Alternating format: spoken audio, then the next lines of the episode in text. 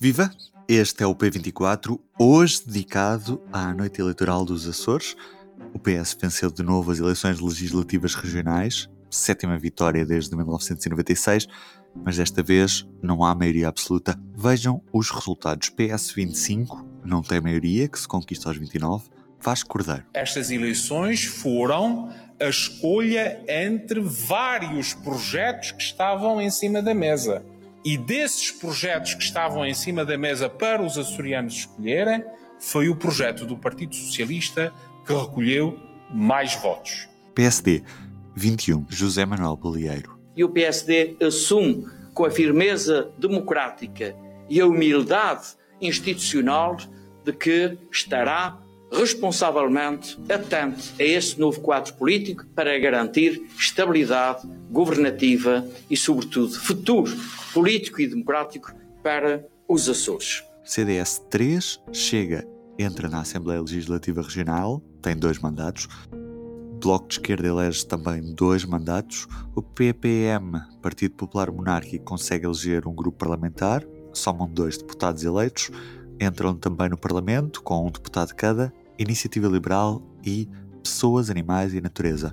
Em síntese, não há maioria à esquerda, mas há maioria à direita.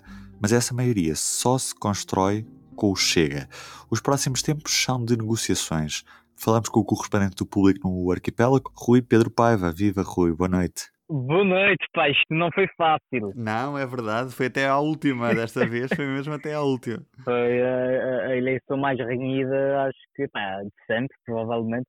Quer dizer, 96 também foi muito justo, mas eu acho que uh, já se esperava.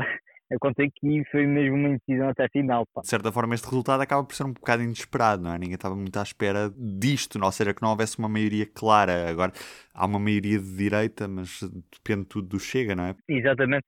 Repara, pela primeira vez em muitos anos uh, havia a possibilidade, e falava-se da possibilidade, do PS perder a maioria absoluta.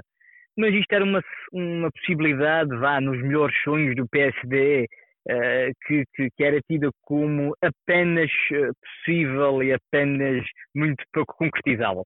E a verdade é que aconteceu, e, e foi, uh, foram as eleições mais imprevisíveis, pelo menos dos últimos 20 anos, foi decidida até a última, porque sobretudo foram ali as zonas maiores de São Miguel a que decidiram, e portanto temos aí um resultado que a última da hora vira uh, e que garante de facto uh, um crescimento do PSD e um, de um decréscimo do PS.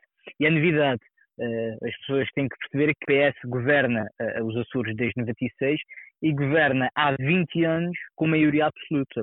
Portanto, governa há 20 anos com maioria absoluta. Isto tem impactos, obviamente, profundos profundos naquilo que é a lógica da política açoriana e na própria lógica parlamentar. E, agora estamos, de facto, perante um cenário uh, inesperado, uh, imprevisível e que não se sabe como é que se vai tirar este nó que saiu destes resultados destas eleições de hoje. E achas que é mais provável que o PS consiga convencer algum partido de direita a se juntar a uma solução maioritária e aqui penso essencialmente no CDS, ou é mais provável haver uma solução de governo à direita contando com o Chega? Oh, Ruben, isto é a pergunta de um milhão de dólares. Hum, eu já falei hoje com gente do PS, com gente do PSD, com gente do CDS e acredita, todos eles dizem que está tudo em aberto e dizem genuinamente falando. Vamos lá ver uma coisa: o PS precisava do Bloco e do CDS. É uma ginástica difícil. É agradar a um partido claramente de direita e um partido claramente de esquerda. Uh, nesse aspecto, eu realço que esta ginástica que aos olhos de quem uh, está habituado a ver a política nacional, pode parecer uma ginástica impossível. Aqui nos Açores uh, é um pouco mais plausível, o que devido à posição do, do, CDS.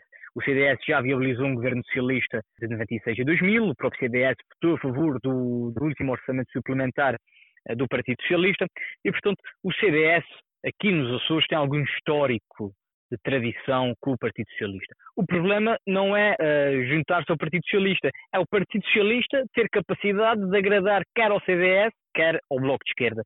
E isto, bom, uh, de facto parece difícil. Sobre a tal geringonça à direita, bom, e, e isto foi daquelas coisas que, que, se começou a falar de forma muito tímida ao longo da campanha eleitoral, a possibilidade de haver uma maioria de direita uh, no Parlamento dos Açores, e cá está, aqui está ela. De facto, o PSD, se quiser formar aí uma, uma mega geringonça à direita, consegue fazê-lo através do CDS, do Chega, uh, da Iniciativa Liberal e do PPM. Bom, e hoje José Manuel Bolieiro deixou tudo em aberto por parte do PSD. disse que estava disponível para os consensos, que não quer posições extremistas, mas que quer falar com todos. E, portanto, de facto, está tudo em aberto eh, as próximas eh, semanas vão ser interessantes aqui nos Açores porque eh, estes resultados eleitorais, além de terem sido até à última, deixaram um cenário totalmente imprevisível que eu acho que uh, muito pouca gente acreditava. Uhum. E como é que podemos interpretar a votação do Chega que se torna a quarta maior força política nos Açores? Bom, o Chega torna-se a quarta maior força política devido a André Ventura. Eh, que não haja dúvidas disso. Eu conto uma história que até é relativamente interessante e é simbólica. Eu outro dia cheguei a casa e tinha vários flyers, praticamente todos os partidos, de todos os partidos na minha caixa de correio. E adivinha qual é que era o único partido que fazia acompanhar a fotografia do candidato regional com uh, o líder nacional do partido? Era, claro está, o Chega. O Chega de André Ventura. Ou seja, André Ventura teve aqui uma semana a fazer campanha nos Açores. O André Ventura aparece lado a lado com o candidato regional em tudo o que é eh, a comunicação eh, do partido e, portanto, eu não tenho grandes dúvidas que eh, a eleição do Chega nos Açores deve ao fenómeno André Ventura.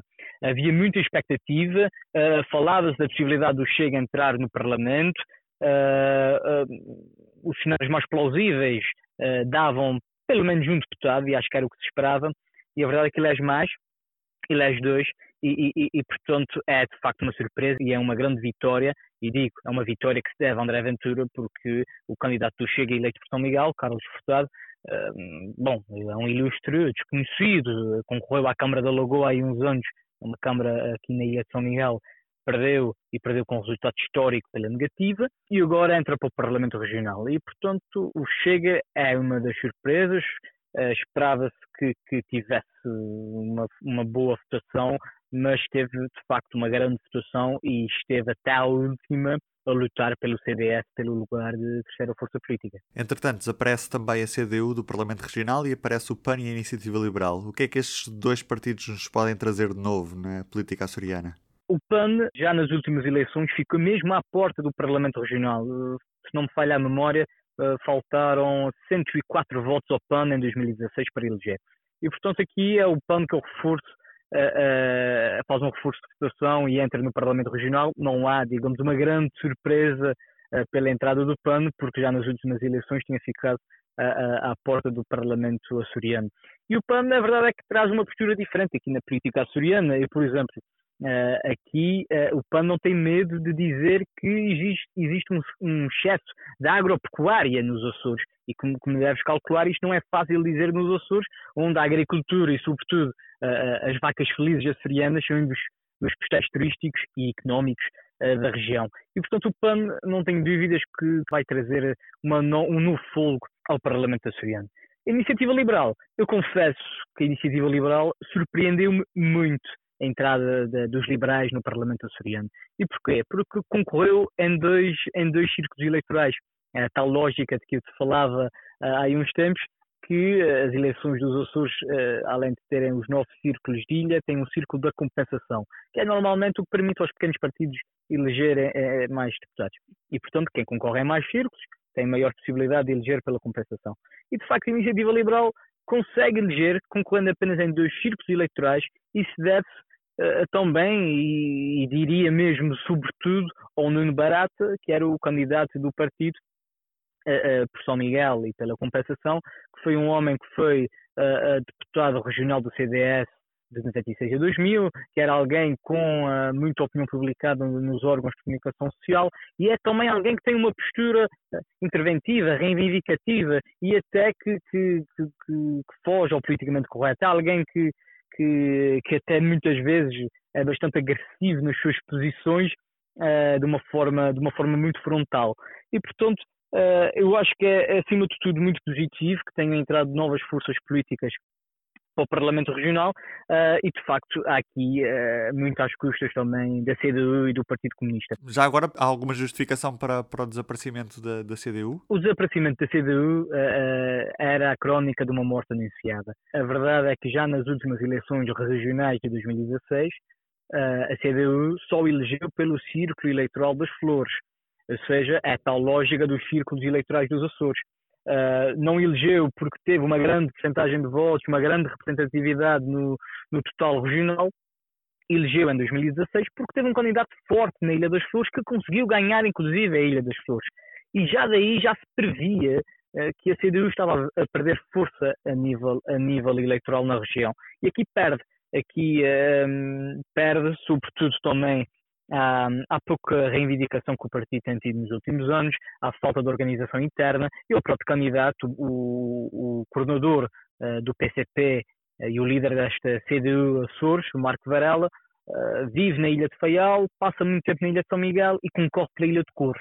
Portanto, há aqui uma série de cenários que não ajudam e que não ajudaram de facto à eleição da CDU, que precisa de uma grande reorganização interna para voltar a ser um partido com força aqui nos Açores. Surpresa também para o PPM, que passa a ter um grupo parlamentar. Já tinha um deputado eleito pela Ilha do Corvo, aproveitando aqui este, esta votação em duas ilhas pequenas, como são as Flores e o Corvo, acaba por conseguir dobrar esta presença no, no, na Assembleia Legislativa Regional. Exatamente, o PPM tem muita força aqui nos Açores, tem muita força comparando com aquilo que é a nível nacional e isto deve sobretudo ao trabalho do deputado do PPM, que já foi eleito em 2008, o Paulo Estevão, e que este ano ganha as eleições no Corvo. Ele em 2016 não tinha ganho, tinha ficado em segundo lugar atrás do PS. E o Paulo Estevão é alguém muito reivindicativo e que até por isso tem também uma grande presença nos órgãos de comunicação social. É um homem que apresenta muito trabalho no Parlamento Regional, gosto ou não, mas em termos quantitativos apresenta muito trabalho e de facto muitas vezes é quem faz ou quem fez ao longo dos últimos anos uma oposição mais agarrida ao governo socialista, com posições até muitas vezes quase extremistas. Vá. Uh, mas a verdade é que o PPM beneficiou disso, ganha força aqui nos Açores. O PPM este ano tinha apresentado candidaturas fortes em todos os ciclos eleitorais. Aliás, era previsto uh, uh, de facto que o PPM pudesse aumentar alguma votação, não se esperava, era que desse para conseguir uma, um grupo parlamentar e consegue, e consegue bem, e é engraçado reparar que elege pelas flores e pelo corvo, ou seja, o grupo ocidental do arquipélago.